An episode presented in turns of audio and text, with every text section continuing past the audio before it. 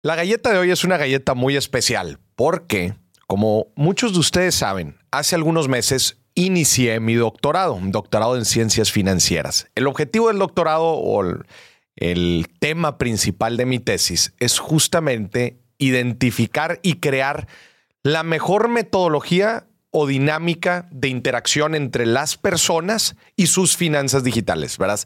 Yo creo que en el futuro, digo, esto no es una suposición muy riesgosa, pero en el futuro las finanzas van a ser 100% digitales, básicamente en, tu celular o en cualquier otro dispositivo que tengamos en el futuro, que quién sabe qué sea, las finanzas van a vivir ahí. Y justamente en, mi doctorado busco encontrar las mejores maneras en que las personas van a poder interactuar con sus finanzas digitales, obviamente para ayudarlas a tomar mejores decisiones. Ese es el objetivo final, que la gente logre tomar mejores decisiones a través de sus finanzas digitales. Y como vamos empezando el doctorado, vamos calentando motores, estamos empezando a analizar información. Verás, en un doctorado es fundamental analizar información. Gracias a las redes sociales y a la comunidad que hemos creado en los últimos años, pues la verdad es que tenemos acceso a muchísimas personas y a muchísima información.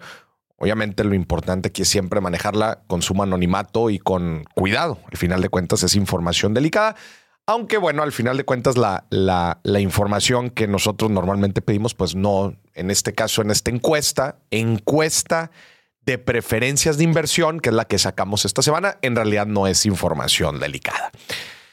Pero justamente esta semana lanzamos esta encuesta para entender, buscar entender los diferentes perfiles de personas, ¿verdad? Que están allá afuera, que están invirtiendo o no su dinero, y justamente entender en qué, en qué activos, qué tipo de inversiones les gusta hacer. Y bueno, y en, y en el caso nulo, ¿qué perfiles no están invirtiendo su dinero?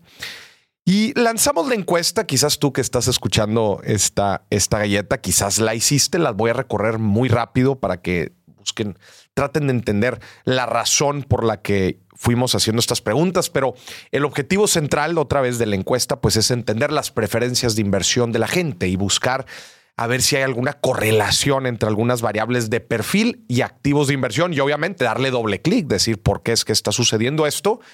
Y en el caso que creamos que, es que, perjudica a la persona o al inversionista, buscar hacer estrategias que, que justo busquen solucionar este problema. Y en el caso que los beneficie, bueno, entender cuáles son pues estas presiones o estas fuerzas que están haciendo que efectivamente la gente esté tomando buenas decisiones. Vamos a recorrer algunas de las preguntas. Primero preguntamos la edad. Eh, eh, está interesante que eh, tenemos la persona más joven. obviamente esta encuesta fue contestada pues por mi comunidad, lo cual es importante mencionar que ya presenta algún sesgo. ¿Por qué? Porque ya de entrada está siguiendo a una persona que hace contenido de finanzas en diferentes medios, lo cual pues ya sesga a que la persona de alguna u otra forma está relacionada con la educación financiera. Ese, ese, esa información es importante mencionarla y entender el análisis o el estudio eh, bajo este, bajo este, eh, pues bajo este sesgo, ¿verdad? La persona más joven que contestó la encuesta, 14 años, Oye, tenemos seguidores bastante jóvenes. Eh, después pedíamos el sexo, lo cual está bien interesante porque justo se normalizó. Si bien yo en un inicio, por ser un tema de inversión, hablaremos de los resultados más adelante, pero quizás pensaba que iba a haber más hombres que mujeres contestando, pero la verdad es que no. Contestando, ¿eh? ya veremos más adelante quién invierte más. Pero eh, la encuesta se contestó casi 50-50 hombres y mujeres. 51.8% mujeres, 48.2% hombres.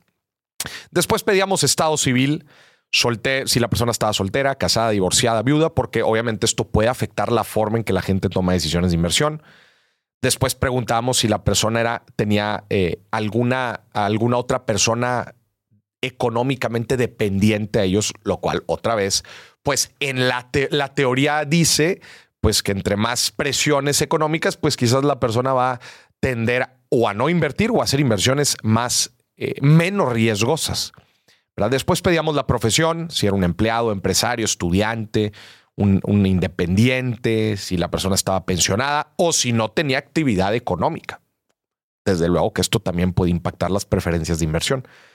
Después preguntamos máximo grado escolar, si la persona había llegado a primaria, secundaria, preparatoria, licenciatura o tenía un posgrado. A ver si es que en teoría entre más estudiado en general, invierte más. Después, algo muy interesante, preguntamos la selección, eh, perdón, el área de estudio de la persona. ¿Qué estás buscando aquí, Maurice? Bueno, si es que una persona que tiene estudios de licenciatura o posgrado en el área de negocios o finanzas, efectivamente invierte más o toma mejores decisiones de inversión que alguien que no. Pues intuitivamente podríamos pensar que sí. Veremos qué dicen los resultados. Después preguntamos si la persona tenía una deuda o algún crédito abierto que actualmente les esté cobrando intereses. Esto también con el fin de entender si es que esta presión de esta responsabilidad de pagar una deuda pues hace que las personas inviertan menos. También preguntamos temas de educación financiera, si es que la persona ha tomado algún curso de, de inversiones y cómo es que esto hace, modifica sus inversiones. También si tienes un conocido con quien hablas de finanzas personales, este también es un indicador bien interesante. Si la persona habla de finanzas personales con algún conocido cercano, un familiar, un amigo, en el trabajo, etc. Después le preguntamos a la gente si revisa información financiera y si la revisa, si nunca la revisa, si la revisa de forma constante o si la revisa rara vez. Esto también pues, nos dice qué tan involucrado está la persona en el mundo financiero. Y por último, nos arrancábamos ya con todo este perfil, con todas estas preguntas, como puedes ver, pues es un, es un buen perfilamiento de la persona. La última pregunta era ahora sí, selecciona los activos de inversión que, has, que, eh, que, en los que hayas invertido. Y decía, en caso de que no hayas invertido, déjalo en blanco. Y empezábamos a hacer una, eh, hicimos una, eh, eh, me, arranqué a estructurar las diferentes clases de activos principales y los englobaba en renta fija, que son normalmente las inversiones menos riesgosas, que son instrumentos de deuda, los ETES, pagarés, inversiones a plazo, bonos, etc. Después viene raíces, después renta variable, son estos activos que adquirimos en bolsa, las acciones de empresas, ETFs, fondos de renta variable, inclusive las fibras inmobiliarias, etc. Preguntamos también si, habías invertido en un negocio propio. Venture Capital, que es capital de riesgo, que es invertir en, emprendimientos o empresas de alto potencial de crecimiento. Eh, si habías hecho inversiones para el retiro, específicamente etiquetadas para el retiro, ahí entraban las Afores, el PPR, eh, las Afores, el PPR, seguros de retiro también.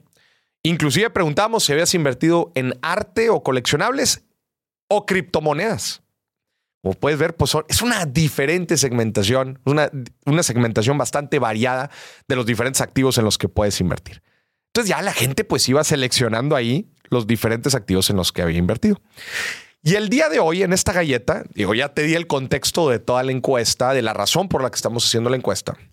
En las siguientes cuatro galletas, en esta te voy a presentar algunos avances, algunas conclusiones, pero también en las siguientes galletas te voy a estar platicando algunos de los em, descubrimientos más interesantes que nos ha dejado esta encuesta y vamos a indagar un poco en las razones por las que creemos que es así y si es eh, y si va alineado con la teoría o la, literatura que hay afuera sobre decisiones de inversión. Y lo primero que encontramos, se me hace de lo más relevante y también es de lo, de lo más sonado allá afuera en el tema de perfil de inversión, es que efectivamente los hombres invierten más en activos de riesgo. Los hombres hacen más inversiones de riesgo que las mujeres. Estamos hablando que el 65% de la gente que hace inversiones de riesgo son hombres. Y cuando digo inversiones de riesgo, ¿a qué te refieres, Maurice? Específicamente en el cuestionario que estábamos mandando nosotros, nos referimos a que tienen un negocio propio, que es una inversión de riesgo, que invierten en renta variable, acciones, ETFs, que es considerado pues, inversiones de riesgo, eh, arte y coleccionables y criptomonedas. Si la persona había hecho alguna de estas inversiones, se consideraba que era una persona que había invertido en un activo de riesgo. Y podemos ver que hay una tendencia pues más fuerte a que los hombres inviertan más en riesgo que las mujeres. Y esto es un dato muy interesante. Eh, ¿A qué tiene que ver, Maurice? Pues puede ver a, muchas razones. Puede ser por em, em, responsabilidad financiera, temas de profesión, temas de adversión al riesgo. Hay mucho más que iremos analizando más adelante para darle justamente doble clic a cuál es la razón de esto. Y otro, otro hallazgo interesante es que de igual forma, cerca de un 65-70% de las personas que están diversificadas son hombres. ¿Qué significa que estén diversificadas, Maurice? Aquí el parámetro que estamos utilizando es que la persona haya invertido en tres o más activos. Que haya, haya hecho inversiones en tres o más activos. Imagínate que haya, puesto que invirtió en CETES, en un negocio propio este, y en criptomonedas. O en la bolsa, en CETES y en bienes raíces. Tres. Si la persona dio clic a tres activos o más, se considera que esa persona está diversificada. Y muy interesante, cerca del 70% de la gente que está diversificada son hombres. Lo que quiere decir que muchas mujeres solamente invertían en uno o dos activos. ¿A qué se puede deber esto, Maurice? Pues igual, puede ver a temas de perfil de riesgo, porque hacer tres o más inversiones ya probablemente estás incurriendo en una inversión de riesgo, porque tampoco hay tantos activos seguros de, de una misma clase. No vamos a ir indagando mucho más en estas razones y dando doble clic a los perfiles específicos que nos dan a, entender, ¿verdad? ¿Por qué los hombres, en teoría, son los que están invirtiendo más en riesgo y por qué son los que en, en general están invirtiendo en más clases de activos y por lo tanto podemos decir que están más diversificados. Quédense porque en las próximas galletas vamos a ir indagando y vamos a ir mostrando otros resultados de esta encuesta de preferencias de inversión.